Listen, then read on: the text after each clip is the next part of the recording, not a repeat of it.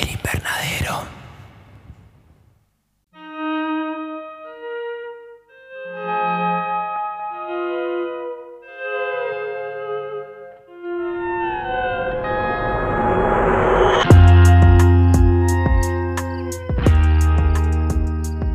A nuestro primer amor, el terror asiático para esta tercera temporada del invernadero. Vamos a discutir hoy Fan Xiao o Detention, una película de 2019 del director Jong Soo, un horror político histórico que interpela a toda la humanidad eh, relacionada con la guerra, el autoritarismo y muchos temas que hielan la sangre. Mi nombre es Jesús Allende. El mío es Alejandro Giribone.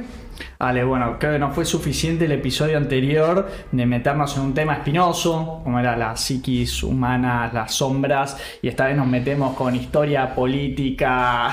Otra vez no, no le vamos a esquivar a, a los temas y, y vamos a hablar bien a fondo. Sí, sí, vamos a hablar de, de nuevo de lo que se esconde detrás, que suele ser mucho más terrorífico que, que- que, bueno, que cualquier monstruo que se pueda presentar, porque en este caso lo- va a ser básicamente toda la, la charla, pero los monstruos humanos o la, la crueldad humana es mucho más terrorífica que, que cualquier viste, criatura que nos puedan presentar.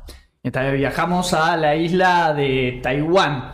Con todos sus conflictos que tiene en relación con el- la parte continental eh, china.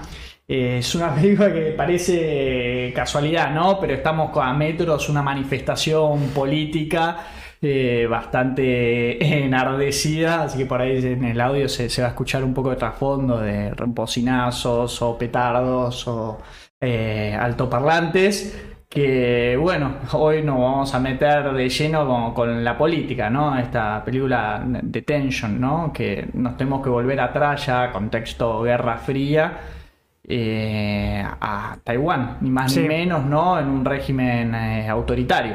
Sí, un régimen autoritario y, y antes si querés de empezar a hablar de la película, sí me gustaría como contextualizar lo que viene por fuera de la película, que es, bueno, Detention eh, es un videojuego hecho en el 2017, un videojuego de estos que son en 2D, ¿no? O sea, le dicen en inglés side scroller, que, que vos lo ves, es una aventura así casi gráfica. Eh, y que obviamente fue prohibida en China, ¿no? Porque eh, todas las cosas, viste, que, que, que esbocen una crítica a la historia. En China no son muy bien recibidas. Entonces, bueno, ya venía con mucha, mucha tela en, eh, eso, había tenido mucha buena crítica eh, la recepción. Y bueno, la, prohibieron en China y después cuando se hizo la película también la prohibieron en China.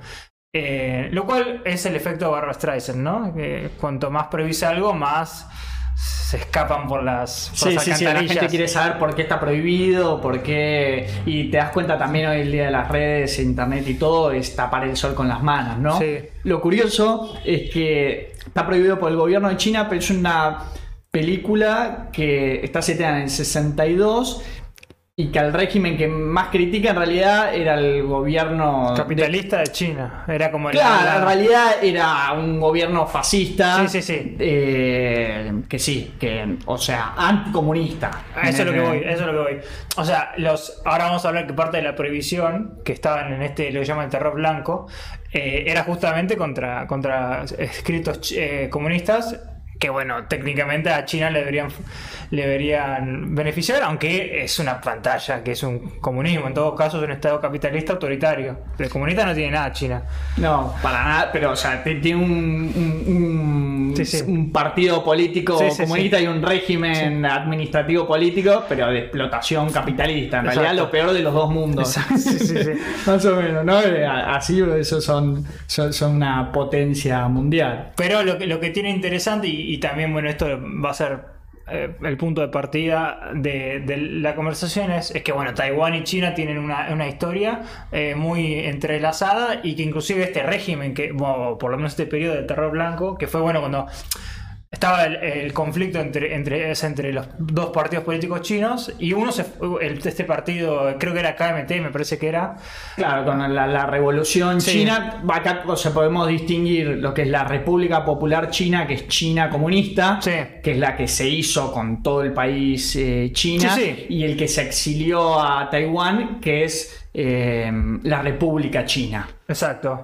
Y ahí, bueno, quedó este partido y se hizo un, estado completamente autoritario, muy, muy como de, viste, la cortina de hierro, ¿no? muy hermético, donde la, crítica no está, no, está tolerada y, esto, cuando uno ha- habla del periodo, dicen el, terror blanco, bueno, es un periodo que duró 40 años, que es un montón de tiempo, donde obviamente dejaron a los ciudadanos en un estado de paranoia que, bueno, a ver, lo que creo que vamos a hablar de la película que está muy bueno es que eh, fu- funciona en dos, en dos lugares. Como película de terror casi eh, de mainstream, porque, porque hay monstruos y todo, Sí. y después tiene la analogía de los terrores reales, porque creo que llega muy bien este estado de completo temor absoluto de vivir en un estado eh, eh, Totalitario, Totalitario. donde desconfías de, ¿no? Además que el o sea, que estés sí, sí. integrado en una escuela, ¿no? Donde tus compañeros son tus amigos y enemigos, ¿no? Porque un día son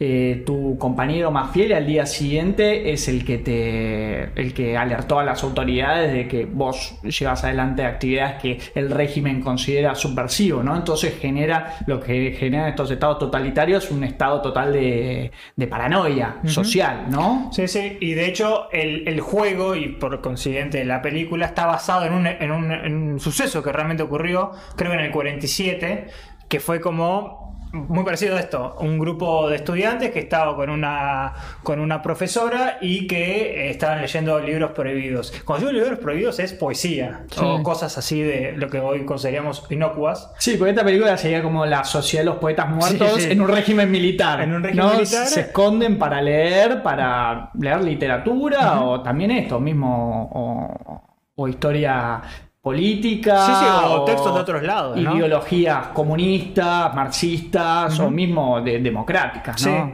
Entonces, bueno, pasa lo que, lo que vamos a ver en la película y a la, a la- a la profesora la condenan a muerte y después hay como todo una, una alza contra este, contra este estado, el KMT. O sea, de- de- Todo esto en el videojuego. ¿Vos lo no, no, esto es en lo que pasó en la realidad.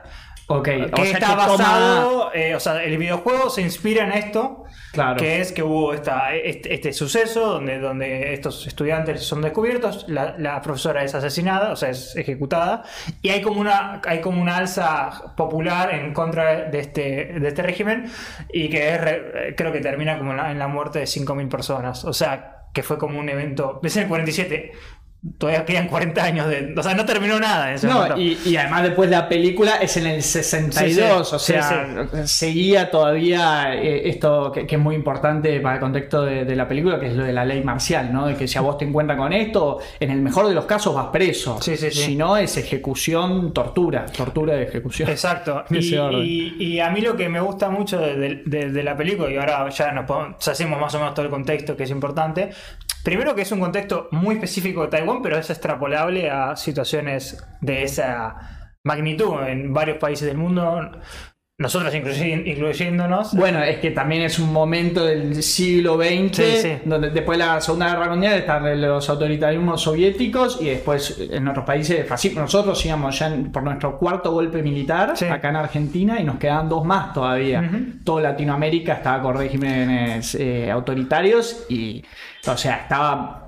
No, no, no. Las democracias plenas eran muy pocas todavía. Entonces, a mí lo que me gusta de, de la película, que lo vamos a ir explorando, es que obviamente va a haber culpables eh, como inmediatos de lo que ocurre, pero en realidad son víctimas de un de, de- de- como de infiernos, no infiernos, pero problemas estructurales, que Un no- sistema. un sistema estructural que incita a, a, viste a la gente a tratar de viste, de cómo casi carcomerse. Es como eh, si, si mi única posibilidad de estar, de no morir, ni siquiera de tener un- una salida es, viste, pararme en, en- en los huesos de los que mando a matar, bueno, es lo que, lo que me queda. Muy parecido a lo que pasa en Norcorea, viste, que tiene un Sí. estado completamente de, de vigilancia donde todos los, los vecinos se vigilan. Ahí creo que es muy extremo, al punto tal de que si pasa algo, y creo que en ese vecindario nadie lo denunció, es como que lo avalaron y es como que todo el vecindario va o preso o ejecutado. Entonces, cuando vos forzás a, a- a la- a las personas a ese estado de paranoia, van a tomar decisiones erróneas y más, en este caso estás hablando de jóvenes. Entonces, a, mí lo que me parece interesante como que plantea la película, o yo lo tomo, es ¿hasta qué punto un niño o una niña tiene la culpa si tiene en su poder la capacidad de mandar a matar gente? Bueno, es que está plagado de, escenas la película en ese sentido, de que son pequeños actos todo lo que Sí, se sí. consideran subversivos, porque acá no estamos hablando de un grupo de estudiantes que se juntaban a armar bombas No, no. molotov caseras o que se estaba armando para enfrentar a la rebelión, y no solo las actitudes de los estudiantes, porque después el tema de lo que es el, el- el casero sería de Sí, sí, sí. de- del colegio, eh, los profesores, son todas pequeñas, es ver ¿no? hasta el- el- lo que es el grado del autoritarismo de suprimir por completo cualquier rasgo de individualidad, de libertad, de, de la misma expresión de, de las diferentes ideas, ¿no? Es, es llevarlo, es, el Estado se quiere meter en los detalles más minúsculos que sea para, para dejarte así, ¿no? Para que seas un engranaje de este sistema. Sí, y ahí es bueno, más o menos la película arranca así, donde tenemos este colegio, creo que era así como Green Life o Green no sé cuánto, eh, y que ya claramente te ponen en contexto cómo, cómo es este mundo, ¿no? O sea, eh, tenemos ese microcosmos de, la escuela que, que es casi como una prisión en, en cierto punto. Ahí obviamente están en, en- en un, un- en este periodo militar, entonces los saludos son muy, muy militarizados. Los saludos, Parece un cuartel, Sí, mismo sí. la estructura cuadrada ¿no? que Sí. tiene la, la escuela. Y, y- y está todo este. Como hasta, hasta la, la- la vestimenta. No, no sé, las, las mujeres no, pero los. los por ejemplo, Sí, parece, está- sí, está parecen un, vestido- un cabo, ¿no? un cabo. Cabo, un, con el sombrero, sargento. también, sí. Y entonces eh, ahí es cuando ya empiezan a ver estos cruces de miradas, porque lo que nos enteramos rápidamente es que ahí tenemos este grupo selecto de, de- de- de personajes que, como dije antes, basado en este caso real, est- están siendo, no sé si instruidos, pero por lo menos les, les están mostrando eh, estos textos prohibidos que pueden ser poesía, pueden ser eh, escritos supuestamente liberales o de izquierda, filosóficos, que a mí me hizo acordar un poco a... a- en el mundo de Harry Potter, no me voy para otro, para otro punto, pero Bueno, Voldemort sería no, pero fascista. ¿qué, tenía- qué tenías en el mundo de Harry Potter? O sea, había dos millones de alumnos, pero había como un séquito que, no sé, se, que aprendían, no sé, los, los, los hechizos prohibidos, ¿entendés? Porque sabían que se iba a venir. Porque, a ver, más o menos lo que está haciendo el profesor eh, Chang y, y Yale es tratar de decir, estos son el futuro, yo necesito preparar a la gente para poder, no sé si armar una revuelta, pero no, no, puedo, no pueden ser engranajes de este sistema que los carcome. Entonces eligieron este grupo más o menos, no digo subversivo, pero que sí, no, no- no- están en, en- alineados con el sistema para poder enseñar estas cosas que dijimos. Son poesía, no es como, como armar una bomba. Bueno, y con eso que sí que te metiste eh, Harry Potter y ahora se me, me está ocurriendo, se me hace acordar también un poco a Fahrenheit de Ray Bradbury. Ajá. ¿no? De que acá tenés una distopía donde los bomberos queman los libros.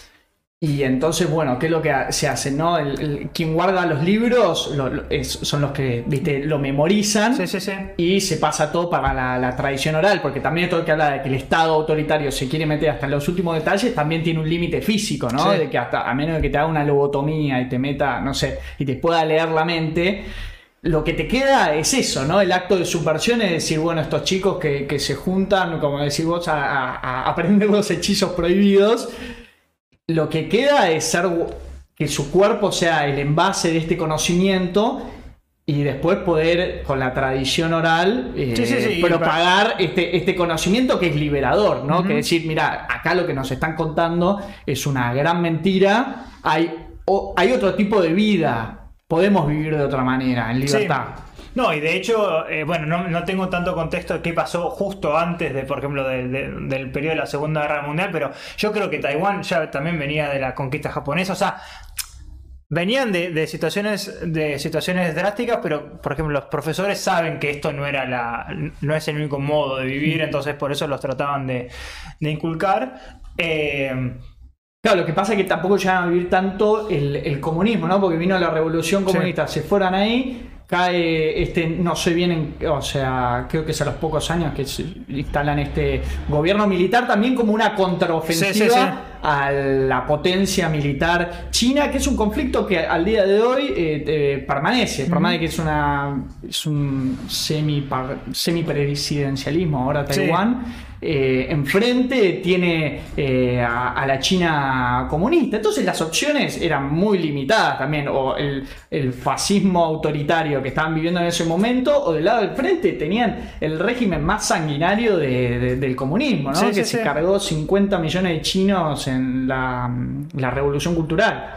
Sí, entonces eso nos queda bastante rápido, eh, viste la imagen de, bueno, este es el estado que estamos. Porque ¿qué va, la película? La película, en general, va a alternar entre dos realidades. Una realidad opresiva eh, y otra realidad eh, que sería, a mí me hace acordar mucho la primera vez que lo vi, a el mundo de Silent Hill, ¿no? O sea, el- ¿Cuánto? Yo quería anotar, ¿cuánto ibas a tardar en empezar con referencia de Silent Hill? Porque es una película Silent Hillesca. Es que es muy parecido a Silent Hill y bueno, no sé si vos lo jugaste, pero Fatal Frame, también otra saga japonesa, que también tiene como una especie de No mundo jugué, paralelo.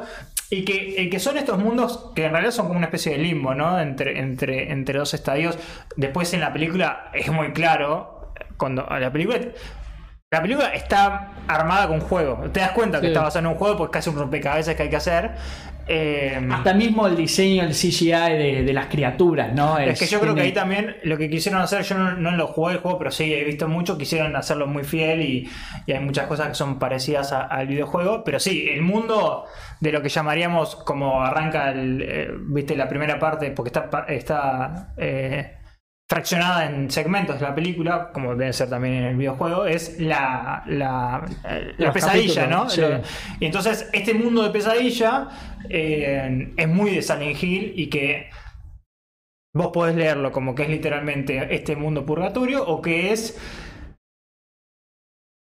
la representación simbólica de lo que están sintiendo los personajes, ¿no? Ese es como su psiquis. Yo creo que las dos son válidas. eh, No, y que es muy bueno como es ese quiebre de la realidad, ¿no? De que se despierta en el colegio, está desierto, venimos de escenas donde están, viste...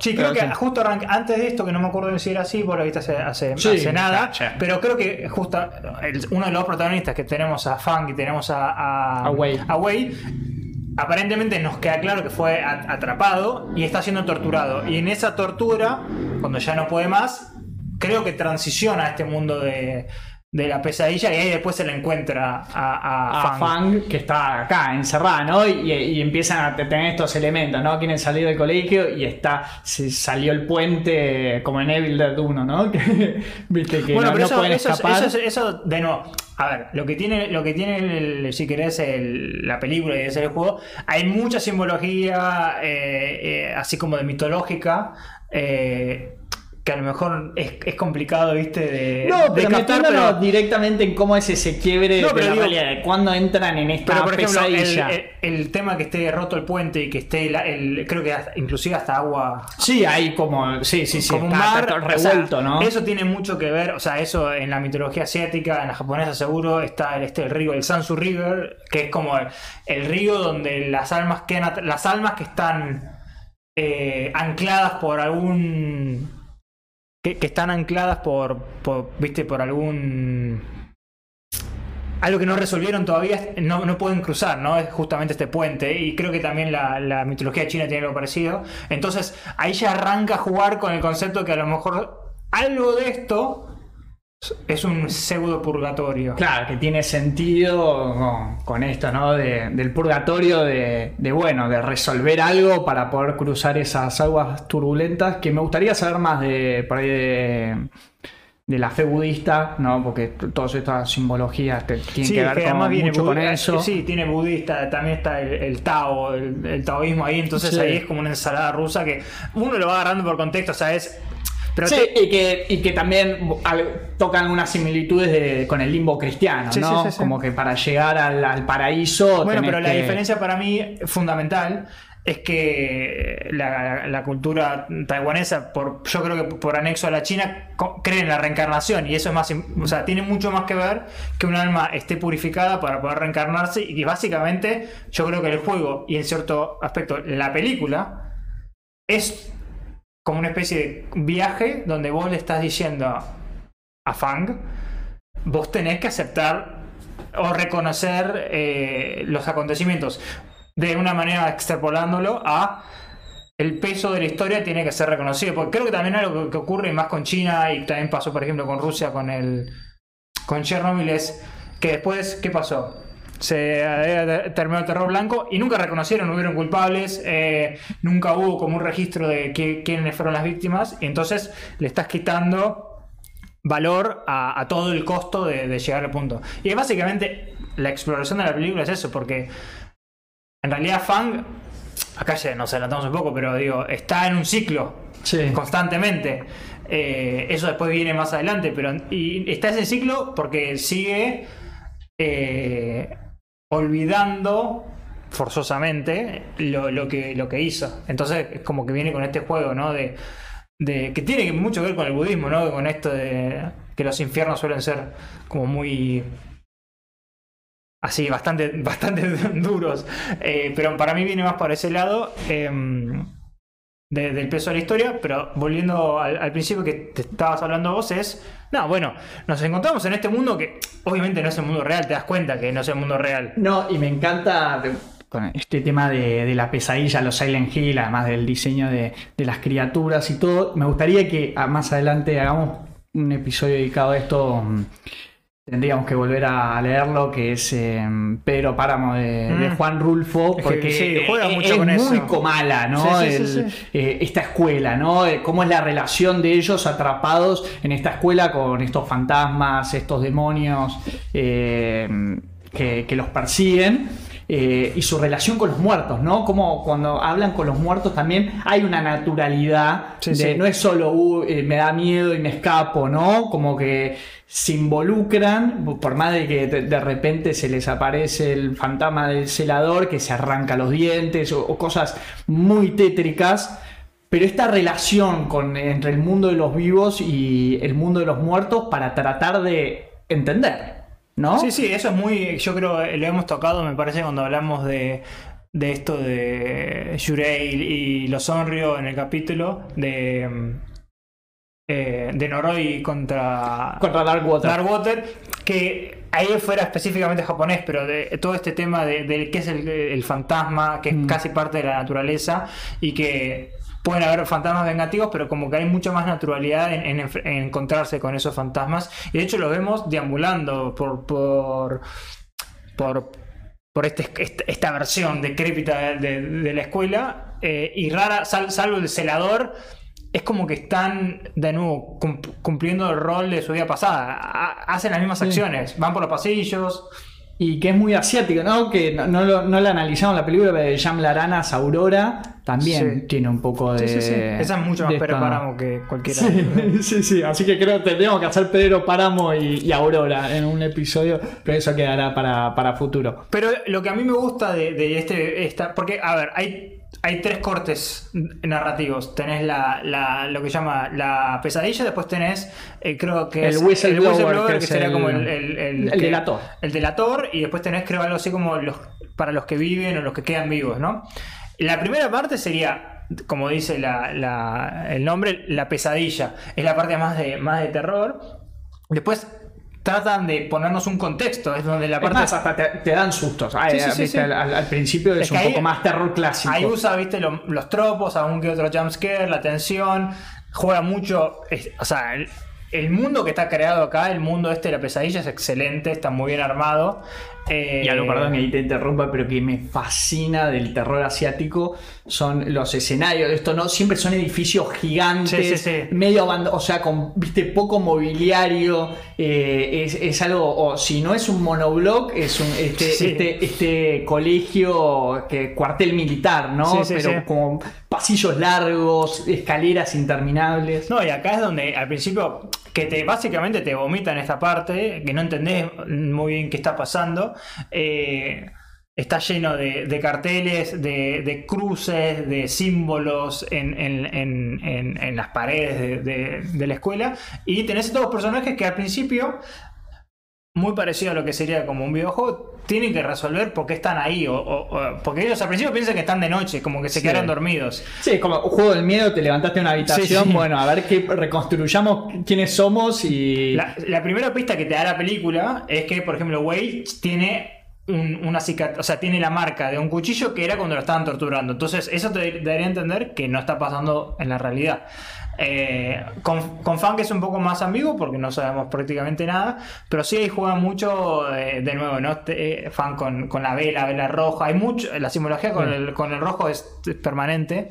Es más, una de las primeras escenas de Fang es la premonición de cómo ella muere, Sí. que- pero lo vemos como en sombras que recién al final podemos... Es que lo, que lo que termina pasando en realidad es que Fan, por este, yo creo que por estos ciclos constantes que, ha tenido que estar por no aceptar lo que realmente pasó, es, que por más que sea un fantasma o un espectro, tuvo como un impacto psicológico. Entonces el fantasma de, de Funk se olvida de lo que hizo. Entonces yo creo que toda la búsqueda es llegar hasta el punto donde se vuelve a acordar de lo que hizo y en ese momento probablemente tiene una, una bifurcación donde se le presentan dos opciones. Aceptar lo que hizo y si querés... Mm. camino a la eh, redención. eh, re- redimirse o tratar de, de, viste, forzosamente olvidar lo que hizo y vuelve a hacer todo este, todo este ciclo. Entonces, estamos a- al principio del ciclo número N, no sabemos cuántos hubo. Eh, pero al principio no sabemos bien qué está pasando, ¿no? Acá es donde, como bien dijiste, todas las partes de terror, tenemos mucho... Acá tocan todos los grandes hits, ¿no? La chica Onribesca, que es la chica, eh, una chica estudiante con el pelo mojado, sin la cara, que, que, que la va siguiendo. Y acá creo que también hay como algunas cosas mitológicas propias que es. Creo que si ma- mantenés la respiración y no la mirás, viste que no, no te hace Sí, nada. sí, hay como sí, los. sí. O, o como Kuchi... Kage One, Sí, Ona, sí, sí, sí. Kuchisake Ona. Kuchisake Onna, sí. Eh, no, que si no le responde, dependiendo de cómo le responde las preguntas, si te mata o no, es como que, que tiene todas sus reglas también. Pero, pero acá es donde creo que la, la parte visual es, es donde, donde brilla, porque este mundo está recontra bien construido. Y también empiezan a aparecer los, los viste, los, los viejos conocidos del cine asiático que lo hemos experimentado cuando, por ejemplo, hablamos de Tangalong, que es, bueno, el CGI. Sí. Está bastante bien. No, nosotros es algo con el terror asiático ya sabemos. O sea sí, que no, o sea, el presupuesto no va a estar ahí y, y le funciona porque no es un problema que se No. vea mal. eh, por eso tenemos mil live action de Shingeki no Kyojin eh, y, y de un montón de cosas que son eh, muy difíciles de llevarlas a, a- a- Es a que- live action. Pero no les, no es un, no, no les importa. Es que la fórmula para mí es, ellos diseñan un personaje o un monstruo y dicen, uh, esto debe ser difícil de hacer. Bueno, vamos a hacerlo. ¿viste? Yo creo que en general está muy bien. De hecho, esta no es una película barata. Para lo que No. sería un presupuesto de Taiwán, ¿no? No. O, o asiático. No, muchísimos actores. Actores, el- la diseño de producción está muy bien hecho. Inclusive el CGI, que sería más que nada en este espectro, que sería eh, el, el- como el demonio de la, de la, la lin- Sí, no, que es linterna, pero es este. Lo vi como un Slenderman con vers- con- versionado en clicker Sí, sí, de. Last of Us, algo, algo así. Pero que de nuevo, está bien, está recontra bien construido como el diseño abstracto y bien implementado hasta creo que una escena particular donde lo muestran 20 segundos. Y que es muy explícito además la, la- la metáfora. Esto es el gobierno militar, ¿no? Sí, Porque sí. es este Slenderman con gorra militar y, Sí, cachiporra y linterna. Sí, no, y además va, va recitando eh, cualquier acto eh, subversivo será, eh, viste, ejemplificado, tienen que denunciar a, a sus compañeros si ven cosas así, que puede ser hasta una representación de- del inspector Bay, que sería como la ponerle cara al, al régimen militar, el inspector eh, Bay. Y hablando de temas políticos, acá está pasando la marcha por la, por la ventana. Sí, sí. Por ahí se escuchan los bombos. Se escuchan tambores y bombos. Y, platillos, pero acá se este, están agitando bastante, bueno, cosas de vivir en, en Argentina, ¿no? Y tiene que ver mucho con Exacto. estos momentos, no, no solo acá en nuestro país, sino en el resto del continente y bueno, y del mundo también, porque esto estamos hablando del conflicto Taiwán-China y ahora justo China está haciendo movimientos militares, maniobras militares sí, sí. en las costas de, de Taiwán, así que también hay un, un conflicto en ciernes.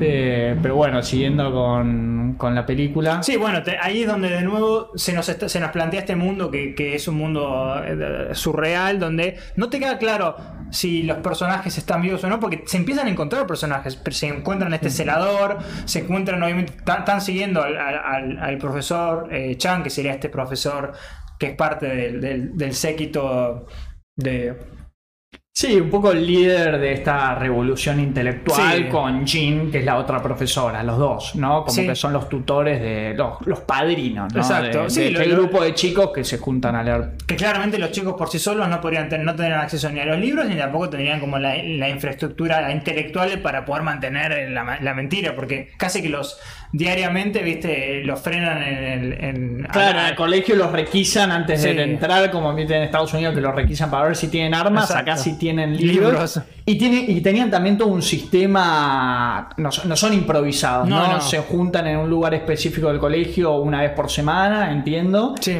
Y además tiene un sistema en el que el profesor Sang es el que él tiene los, tiene los libros y, y el libro que se va a llevar a cada reunión, cada uno de los alumnos se rota para ir a buscarlo, ¿no? Por el riesgo que significa... Es que creo que lo que ellos dijeron es, si Llevarlo. cae, si cae uno, lo más probable es que lo vayan a torturar y son, son o profesores o niños. Eh, Lo van a torturar y probablemente no van a ser mártires, probablemente. Entonces es como casi como... Cae uno, caen todos, ¿no? No, y además lo que tiene de estos, eh, la- la- la- las torturas de estos regímenes autoritarios es que al final terminás confesando lo que te pidan que Sí, sí, confieses. sí. Entonces, que cayera uno, eh, o sea, inevitablemente el dominó se iba, se va a desparramar, ¿no?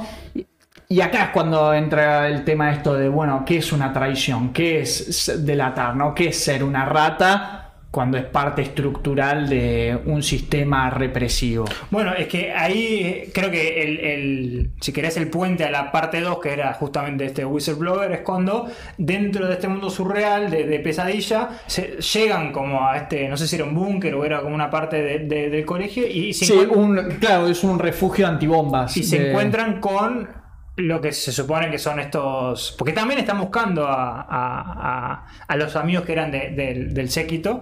Y bueno, se encuentran a esto, se encuentran a la profesora Wei. Antes, eh, eh, antes de meternos con eso, eh, se encuentran al, al celador Sí. en el capítulo anterior. Sí, sí, en el capítulo anterior se encuentra al celador eh, y que el celador le está medio como que murmurando para sí Mm. mismo, dice algo, algo así como ¿por qué, o sea, ¿por qué me hicieron esto? Yo lo único que hice era darle las llaves, como pero, Yo soy el más fiel de Sí. los seguidores del régimen, ¿no? Y aún así lo- le terminan arrancando los dientes por hacer no, no, algo y, como. y le- lo matan. Y lo matan, tiene sí. como la, tiene un agujero en la, en la cabeza. Claro, pero lo torturan primero de una manera horrenda por hacer algo que dentro bastante inofensivo, ¿no? Por no. eh, no me acuerdo bien si era el, el profesor deja la bicicleta. No, dejar- sí, creo que le dejaba la bicicleta a, a- ¿viste? a cambio de, de, De cigarrillos, cigarrillos, y no sé si eso, si eso quer- querría decir como que les daba la, la posibilidad de reunirse, porque Sí. capaz son dos cosas aisladas, porque Pero obviamente... se toma como un acto de corrupción Sí, mismo, ¿no? exacto. Como que él se vendió por cigarrillos, ¿no? Sí, exacto. Y ahí es donde, es como decís vos, ¿cuál es el problema principal que tiene esto, que es la parte estructural? Es que todo está sujeto a interpretación por parte de- del- del Estado militar. Cualquier cosa de la puede ser... oficial. Sí, cualquier cosa puede ser subversiva, no tiene que ser, como dijimos, a- armar, armar bombas, ni nada, puede ser desde leer, puede ser desde vestir de una manera apropiada, puede ser desde llevar, eh, viste, juguetes o muñecas. o- Bueno, no me quiero adelantar, pero Fang mismo se mete en problemas, si no fuese que era hija de, de un militar del régimen, se mete en problemas por Sí, sí. garabatear a los directores en, en- en el colegio que tiene la propaganda política del partido y están la- las fotos de los directores del colegio, las sí. autoridades, y les hace bigotes, cosas así, típico garabato de, de nada, de niño o adolescente, y eso se interpreta como una rebelión eh, o una afrenta al régimen. Sí, es que bueno, eso acá, este es como imagínate el cuentagotas que, que los va, los va, viste, carcomiendo cada uno y le va, también le va desfigurando eh, el sistema de valores, porque si el, el valor principal es la supervivencia, todo, todo está sujeto a, a- a- viste, a- todo es necesario para eso. Pero para mí lo más importante es que rara vez las cosas que vamos a hacer cuando uno delata o cuando uno hace algo, no es bajo el bajo la idea de voy a, voy a apresar a esta persona, es voy a decir esto porque yo creo que, bueno, los van a echar del colegio. Eh, O, o, ¿entendés? Entonces, no, muchas veces, porque estamos hablando de personas de 17 años, que sería como la versión más inocente de, de un- de una persona en, el- en, en un estado de tal opresión, no tiene entendimiento de, cuál va a ser la, la- el efecto directo de lo que ella haga. Por ejemplo, lo que, vamos a ver con Fan. Fan quería hacer algo emulando lo que después vio que hizo su madre. En su mente iba a tener un efecto de una manera y termina siendo una bola de nieve tremenda eh, que en definitiva le cuesta su vida porque no puede soportar lo que hizo. Bueno, por eso detengámonos en Fang, ¿no? También lo que representa, ¿no? Ella es como la alumna modelo, hija de un militar, representa, no, no es parte de este, este club de lectura. Al principio ella desconocía de, de que existiera, por, por el azar llega a, a- tiene la información cuando se choca con, con uno de los miembros Sí. y, y ve esta, esta que tenía literatura prohibida. Y ella es como la alumna ejemplar, ¿no? Porque sigue la doctrina de- del régimen. Y lo tocamos cuando hablamos en el episodio de Suspiria, ¿no? Con el tema esto de en el nazismo, ¿no? De estos alemanes que como no sabían de los, de, de los campos de concentración, ¿no? O que desconocían o miraban para un costado. Y el personaje de Fang es un poco ese estilo, ¿no? Como que lo que decís vos, cree que las consecuencias, por tener ella tiene privilegios por ser parte de, de- o sea, parte de- del régimen, Sí. pero no sabe lo frágil que es esa situación y lo que es la realidad para el resto de la gente, ¿no? De las consecuencias de esto, de vos de la tasa no es que lo van a echar o le van a dar una reprimenda, le van a poner una sanción, lo matan, Sí, lo sí. torturan, lo hace- o sea, le, hacen las peores atrocidades posibles. Y es que ahí, ahí si querés volvemos a, esto que yo había dicho que era el puente entre el capítulo 1 y el capítulo 2, porque la, esta versión del búnker, ¿no? Que, están todos los, los, los integrantes subversivos, si vamos a llamarlo de alguna manera, los Avengers. La, la- la sociedad de los poetas muertos de Eh, Taiwán. Y, y que vos empezás a ver, juegan mucho con el, con el, con el uso de las luces y, y con el concepto de las personas eh, con, la, con la bolsa en la cabeza, la bolsa clásica previa a la ejecución. Y ahí es cuando le dicen a Fang, todos casi el unísono, ¿qué haces? ¿Por qué trajiste la rata? ¿Por qué trajiste la traidora? Y Fang todavía no, ella internamente no entiende por qué le dicen eso. Y ahí tenemos el corte a la parte 2 que sería la parte donde vamos a. eh, acá se vuelve más dramático la película y donde tenemos más contexto, ¿no? Todo lo que ocurre eh, para llevar a- al inicio, ¿no? Porque ah, es como que la historia arranca desde el final, con, con ya apresado. Eh, y ahora vamos a ver cómo llegamos a esa parte. Claro, porque estamos acá en esta segunda parte de la película, estamos en este colegio, en la pesadilla, todos los alumnos muertos y el final de este primer capítulo o primer arco, como le quieran decir, que dice, bueno, todo esto que pasó fue Tu culpa, de la rata. Sí, sí, sí. ¿No? ¿Por qué la trajiste la rata? Y de después ahí- vamos a tener más twists sobre eso eh, hasta el final de, de la película, pero decir, acá la- este infierno que se desató es por la, la- la delatora, ¿no? Y entonces ahí empezamos a ver con esta información hasta ese momento, porque después se re- re- reconfigura eh, o se reordena la información, pero la que era la protagonista en una especie de villana, ¿sí? Sí, ¿no? sí, como dijimos al principio, villana de las circunstancias, porque Sí, de- después obvio, por eso digo que se reconfigura Pero más sí, sí. adelante, pero en esta... No, y, y además ahí es donde se quiebra literalmente porque teníamos a- como una especie de, de- de pareja protagonista de vamos a descubrir qué pasa y ahí Wade dice que, que, o sea, ¿por ¿qué hago con esta persona? Eh, porque todavía no saben dónde ellos están eh, en el mundo este de las pesadillas. Y acá cortamos toda la oscuridad visual, porque va a haber oscuridad, y nos quedamos con, volvemos al día, volvemos a, estos son casi flashbacks, ¿no? Y, y creo que lo más importante de esta etapa es que se contextualiza muy bien que Fang vive un infierno en todo momento, porque ella vive este infierno de la paranoia del... del No, vamos de- a su espacio doméstico. Sí, a del casa, colegio, ¿no? ¿Cómo es su vida? Y vamos a la, a la casa donde sí está, donde está, está paranoia, porque te- tenés claramente un, una pareja, de, o sea, el ma- matrimonio de los padres que están en una especie de civismo forzado, que no se quieren, el, el- el- padre de, de, de- de Fan, que sería este militar, o este policía alcohólico, que te puede- puedes entender que como que carcome su culpa o todo lo que le deben haber hecho hacer con el alcohol. Le- que la muele a golpes a la mujer. Sí, la porque muele a le dice que le está siendo infiel, ¿no? Como que hasta busca una excusa, eh, que aún así no sería No, no. eh, válida, pero para molerla a golpes, ¿no? Y ella escuchando todo esto y viviendo ese infierno en, en su casa. Cuando dentro del colegio, para el resto de los alumnos la ven como, ¿no? Como la privilegiada, como la alumna modelo, que es buena alumna, que se saca buenas notas, ¿no? Que hace caso de todo Sí. lo que dice el régimen.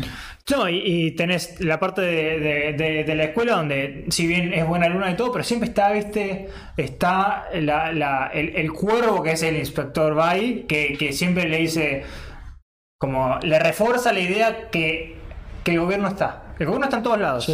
El gobierno está acá, el gobierno está en tu casa, eh, y esto queda además eh, enfatizado cuando la mujer, o sea, la madre de, de Fang, de nuevo, por razones que pueden ser eh, reales o no, no sé cómo decirlo, utiliza el autoritarismo de- del Estado en su beneficio Sí. para sacarse del lado a- al, al, Al marido, sí. golpeador.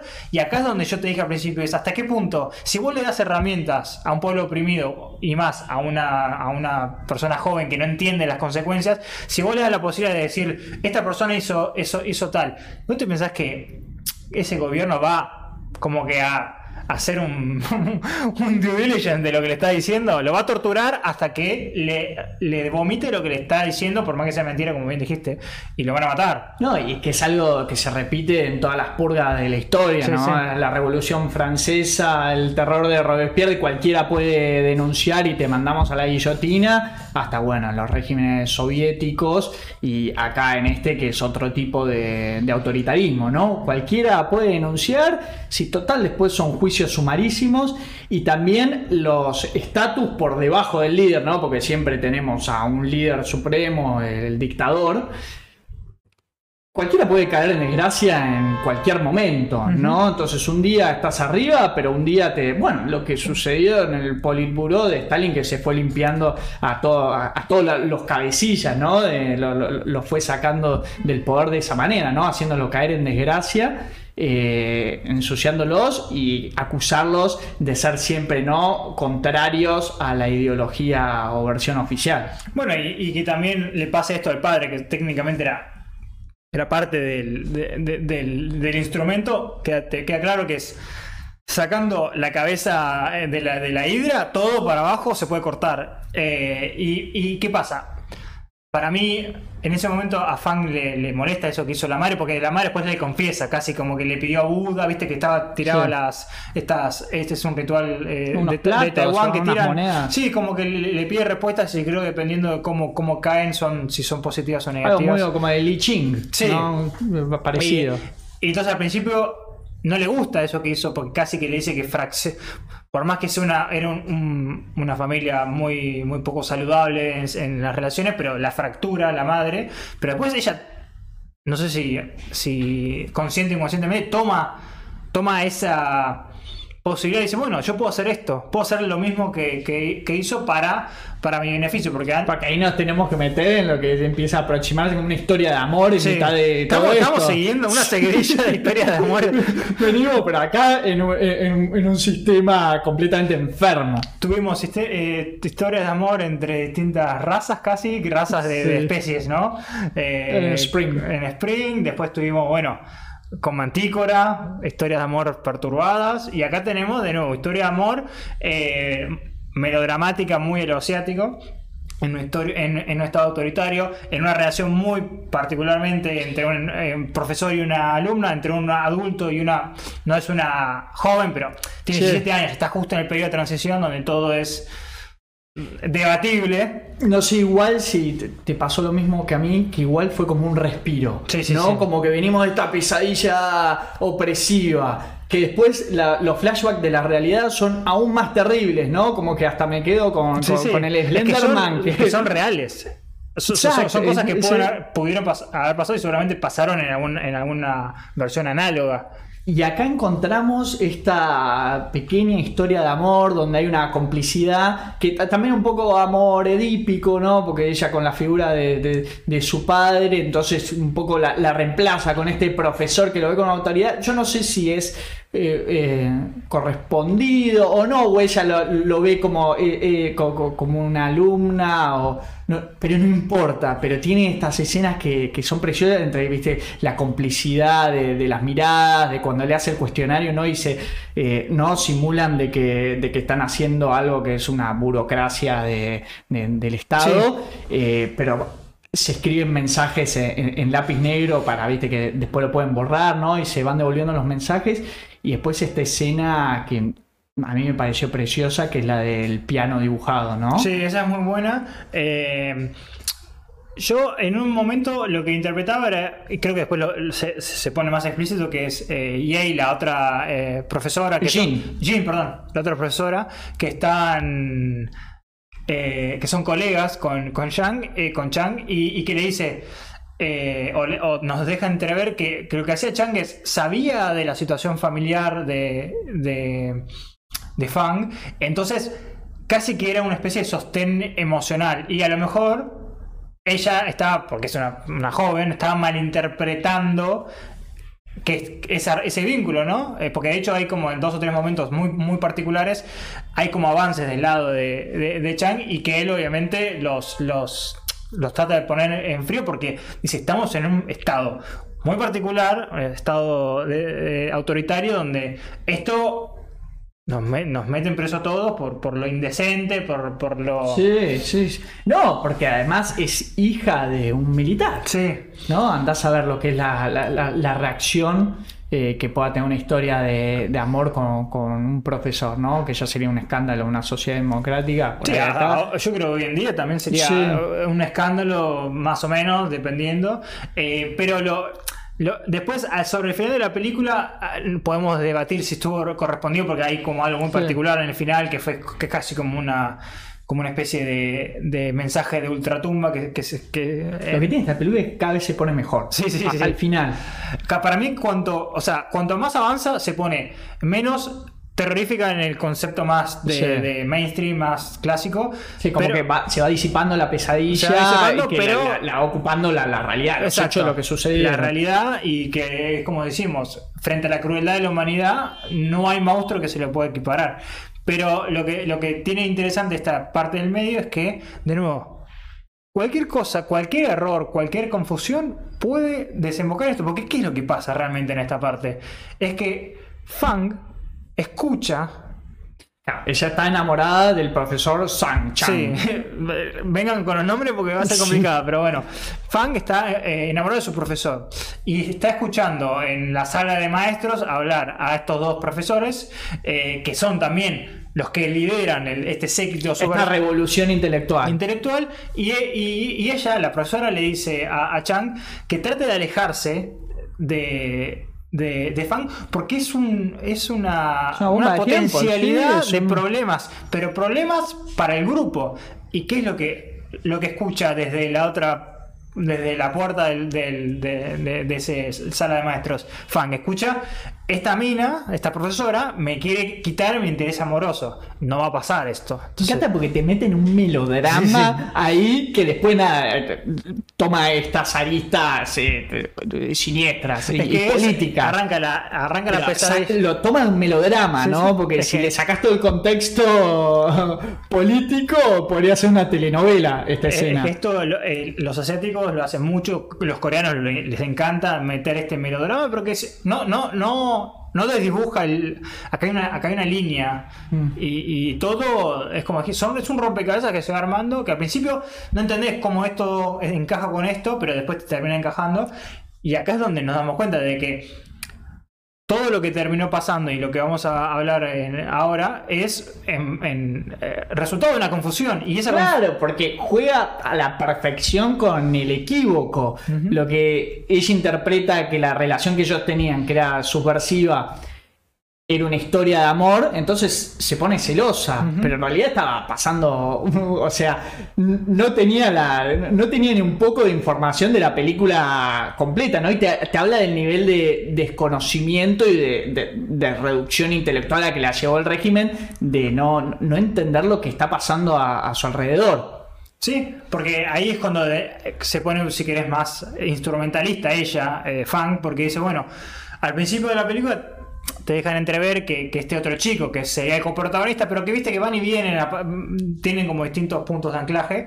Es- no sé si está enamorado, pero por lo menos le interesa a Fang. Hay como miraditas del- del lado Sí, de... güey está enamorado y de Sí. repente se está encerrado con ella en una pesadilla. Entonces, cuando se ve que Fang sabe de esto y trata de utilizarlo porque ella necesita tener pruebas de, de- de que Jean era, ¿no? Sí. Eh, la profesora eh, tenía este grupo de, mm, de intelectuales, ¿no? Entonces necesita tener la lista, ¿no? Como, la, como una prueba fehaciente, una prueba material para darle al inspector Bay. Y ahí es cuando trata de, de ¿viste? engatusar o de amigarse con, con Sí, Wade. se aprovecha de, de que Wade está enamorado de ella, cosa muy adolescente, para manipularlo, Sí, porque ¿no? inclusive ella es más, ella es un poco más, ese es como el, viste, superior, eh, debe estar un año más, al- más Sí, arriba de, el de que- senpai. el senpai iba a decirlo, pero la duda, eh, de Wei, entonces utiliza eso y eh, adquiere, no sé si la lista de los textos o literalmente uno de los textos prohibidos. eh, Un libro. Un libro, un libro. No, le consigue, porque ahí volvemos con el tema de que expliqué el sistema que tenía este grupo de lectura, ¿no? De que se rotaban para ir a buscar el libro. Entonces le tocaba el turno a. Ah, era un o- compañero y que porque él, sí. Buscar el, el libro era, es- o sea, era un rol que se lo rotaban porque nadie lo quería asumir Sí, porque sí. era el mayor de los peligros al que te podías exponer, ¿no? De que te agarraran con esa documentación eh, en, la- en las manos, ¿no? Y le tocaba a otro, a, Sí, sí. a personaje X, que ya no, no me voy a acordar el nombre porque nos anotamos los principales, y fue Wei y le dijo, no, no, deja que yo me hago cargo de buscar el libro esta semana, no le digamos nada a los profesores eh, para no generar confusiones y que no nos repriman, pero yo lo- y, y- y su compañero se lo toma como que heroico, que altruista Sí, que sos, que es algo que después se va a volver a tocar el- el- el- eh, sobre el final de la película, de este tema de la individualidad y el altruismo, ¿no? De, cómo eh, chocan y son también parte de lo mismo de la condición humana. Pero en realidad lo que quería hacer Wei era hacerse, llevarle el libro a, a Fang para conquistarla, ¿no? Sin saber que, que la estaba manipulando o que se iba, dijo, bueno, por ahí la, la conquisto y además logro juntar a, a un revolucionario más. Sí, y, y después lo que hace bien la película es que mm, en ciertos momentos va y viene ¿no? de, este, de este mundo de la, de la pesadilla. Y una escena que está muy buena, que al principio vos no lo entendés muy bien a, a qué va esto, que es cuando.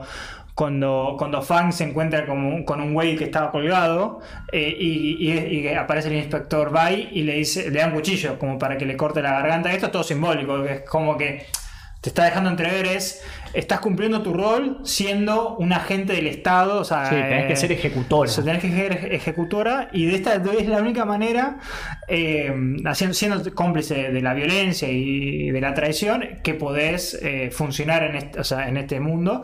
Y parte de lo que hace toda la película, que te queda demostrado, es la falta de, co- de control que tiene Fang sobre su propio mundo. Ella No, es y impotente. lo que quiere hacer el régimen es decir, so- no somos distintos, ¿no? Vos sos parte de esto también, Sí. ¿no? O sea, el régimen es violento, pero vos sos parte de esa misma violencia que es necesaria para mantener el control de la sociedad. Y hay otra escena también en este mundo de, de- de la pesadilla que es cuando se, se- la encuentra a, esta, a esta profesora, y, y que la Fang le apunta con, con una. Con una- Luger, ¿no? Sí, sí. Usa- Usan mucho ese Sí. arma de los nazis. Exacto. Eh, que ahí también sería mm, simbólicamente el, el- el acto de delatar, porque mm, Sí. es, es todo este parto de, de- de la mente. Y creo que esta, esta, esta eh, sección de, mm, de, de la película que ya está casi llegando a- al, al tercer, tercer acto con nombre, es cuando nos empezamos a dar cuenta que Fang, hay como una especie de conversación en- con otra persona que es como la versión interna de Fang, ¿no? Porque empieza a, ver otra persona que es ella misma en este mundo de, de la pesadilla. Y acá es donde re- reiteramos el- esto, este elemento de, de que ella tiene que aceptar lo que hizo. Y acá volvemos al, al bucle. que me hizo acordar un poco a la casa del fin de los Sí. tiempos, ¿no? La, la venezolana, donde te- los fantasmas en realidad es otro espacio temporal. sí, sí, Entonces lo que veíamos como fantasmas, eh, lo que el- su primer encuentro en, en- en el colegio, ya vuelto una pesadilla, eran fantasmas, se estaba viendo ella misma, ¿no? Eh, ju- juega con eso. me Sí, sí, sí, es que y ahí, porque a mí siempre me gusta, esto lo hizo muy bien eh, también, creo que era Blade Manor, que jugar con la temporalidad de un espectro, Sí. o sea, el, el tiempo puede pasar, el tiempo real, pero el espectro está anclado. Más cuando estás en un limbo. Exacto, entonces juega muy bien con esto eh, mientras se va acercando a, eh, a, a esta parte 3 que es, creo que es para los que siguen vivos, cuando, ¿cuál es la, la, la, la, la directriz? Hay que aceptar, ella tiene que aceptar lo, lo- lo que ocurrió eh, y tratar de ser liberada, expiada de, de- de- no sé si, no de su culpa, pero por lo menos de, de- que tenga posibilidad de redimirse. Y acá donde se vuelve a poner un poco más eh, vuelve a la parte más, no mainstream, pero clásica, que es, bueno, ya te empiezan a vomitar las cosas, ¿no? Va y le dice, mirá que podés olvidarte de todo y ser feliz, porque ya, ya te queda claro que, que ella... Mike que es el inspector, Sí, el el que representa a la represión dentro del colegio. Exacto. Eh, entonces, te, queda claro que mm, tiene este camino bifurcado, que es volver a olvidarse y volver a hacer el ciclo, que acá debe jugar mucho con los conceptos budistas, o aceptarlo, la culpa que después ella se acuerda que se suicidó porque perdió a su amor, perdió a sus amigos, perdió a su familia, todo por el Estado. Entonces ahí en este bucle... creyendo que estaba haciendo algo muy inocente. Y Por Exacto. eso ahí este- cobra tanta importancia el personaje del profesor eh, Chang, Sí. ¿no? que es el que hace la distinción entre lo que es un error eh, y una parte funcional de, Sí, sí, de del la sistema. estructura de- del sistema. Entonces, de, ¿no? de llevar a esta idea de lo que cometiste, o sea, o sea, por más de que tuviste in- intenciones eh, egoístas, ¿no? Porque era sacarte de encima Sí, sí, sí. a una rival eh, en, en un tema de romance y desencadenó todo esto. La culpa, vos no tenés culpa de que eh, vivir dentro de un sistema eh, donde la vida y la muerte depende del Estado, No, completamente del Estado, ¿no? Y donde se manejan todos los hilos y no existe la libertad. No, no, vos, eh, eh, vos no sos parte. Lo que cometiste es un error que puede cometer cualquier eh, persona y, que, y después hacerte responsable de tus actos. Es que sí, Pero sí. toda esta catarata que siguió a partir de, de- de tu acción, no, ya no, no, no, no, no, no depende de, de- Porque, vos. porque ¿qué pasa? Ella, ella hizo una acción y, y la reacción con- tuvo como un, un- un efecto desproporcionado. Es quiso que por lo menos no renuncie, lo hagan, despidan a, a la profesora Jean y meten preso a los cinco estudiantes, a, a- a Chang y a ella, Y los ejecutan por lo menos a, a todos menos a, a Ye, perdón, a, a Wei, o sea, el, co- el coprotagonista.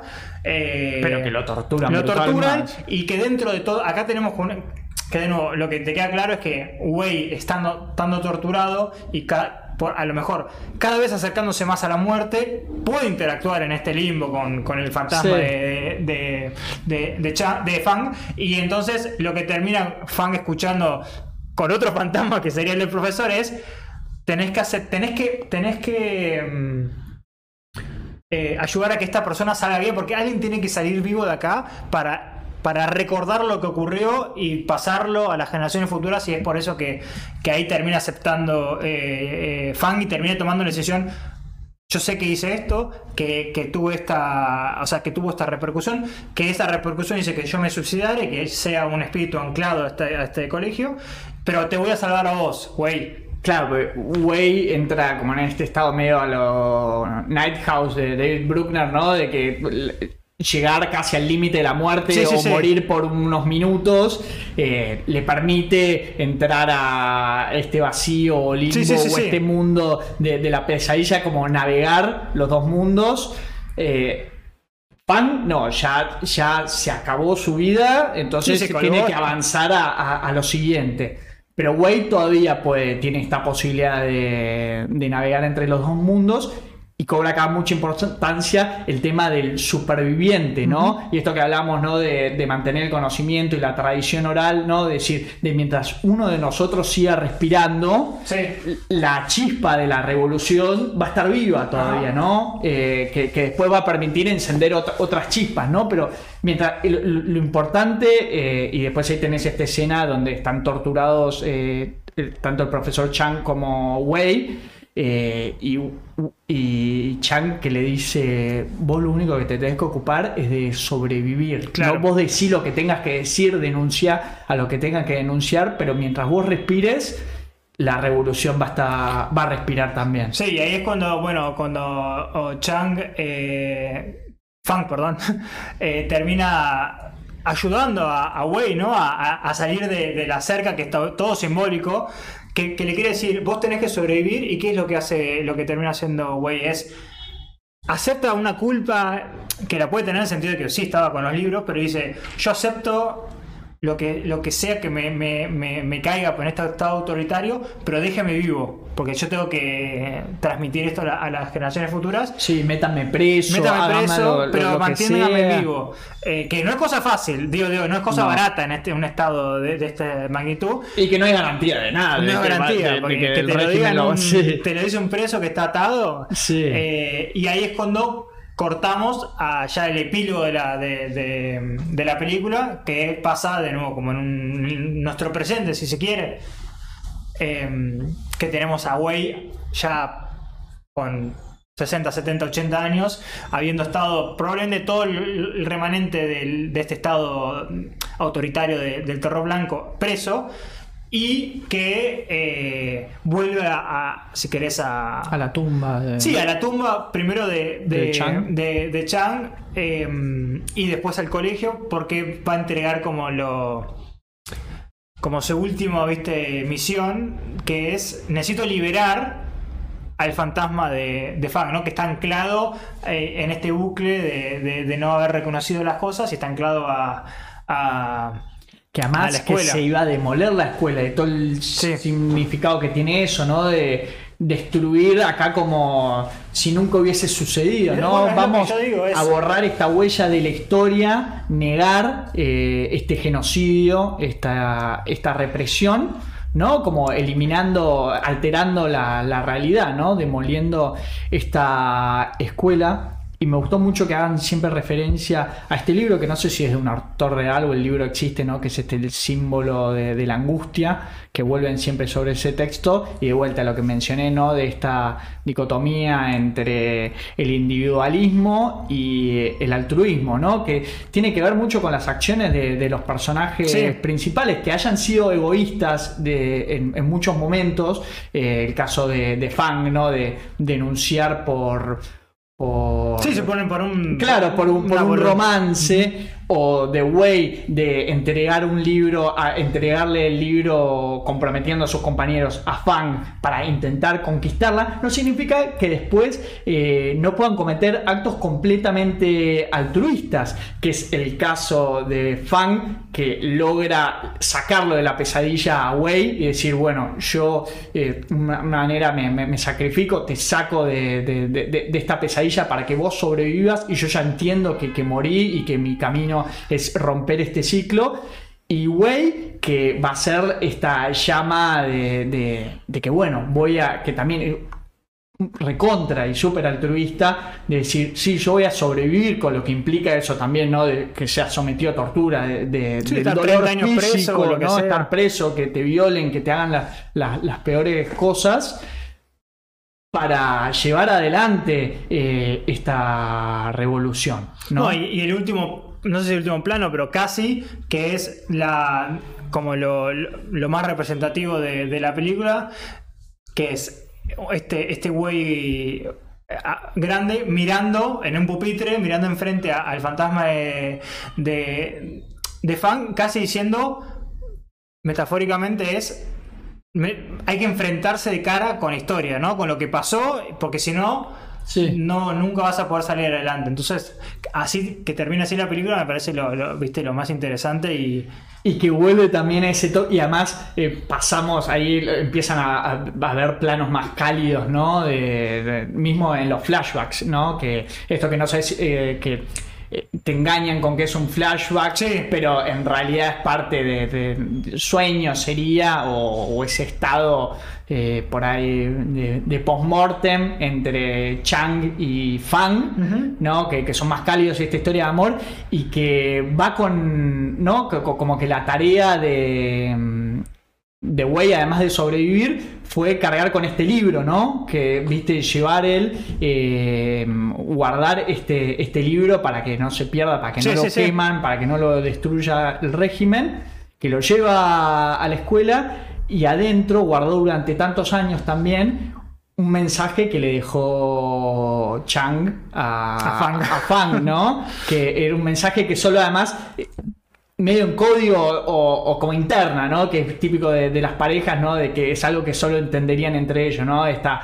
esta, mm, como es esto, alusión al narciso, ¿no? Porque a él le gustaba dibujar estas flores. También, ¿no? hablar de, narciso, ¿no? Con, este tema del individualismo, eh, pero que es muy lindo, ¿no? Que Wade durante tantos años haya guardado esa carta de amor para llevársela al, espíritu. Sí, y así para mí casi que lo, termina liberando, ¿no? Ella puede reencarnar bajo su creencia o, ir al paraíso bajo la creencia de otras personas.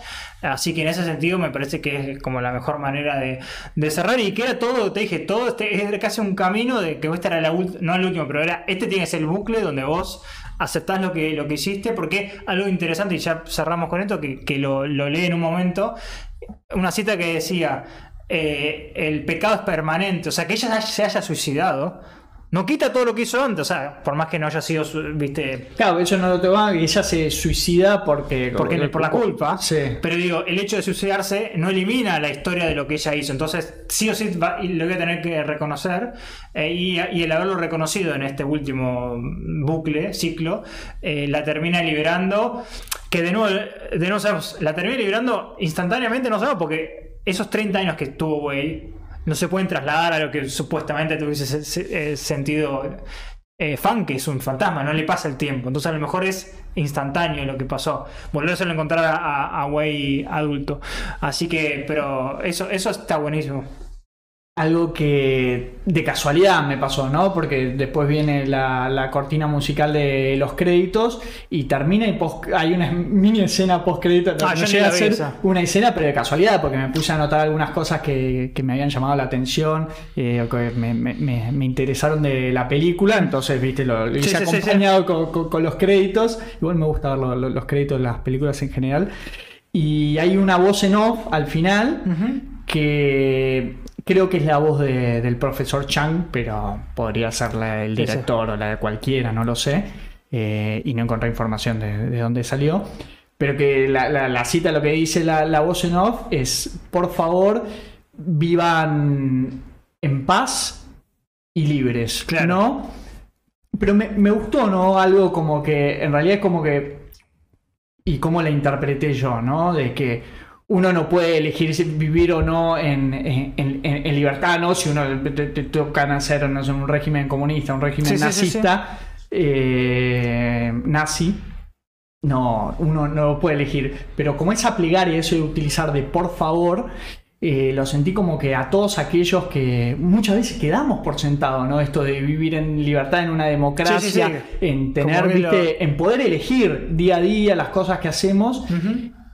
Y entonces esa plegaria como que si vivís, en, eh, tenés eh, eh, la dicha, ¿viste? De, vivir en, libertad, de que lo hagas, Sí, sí, lo que seas feliz y, y en paz, ¿no? Y que, y que luches por, por mantenerla, que no lo des por sentado, Exacto. ¿no? Porque el día de mañana sucede una guerra, sucede, ca- cambia, Sí, eh, o hay un golpe militar o lo que sea, y nosotros con nuestra historia, eh, ahora este año celebramos 40 años de democracia acá en, en Argentina, desde el último, el sexto golpe militar.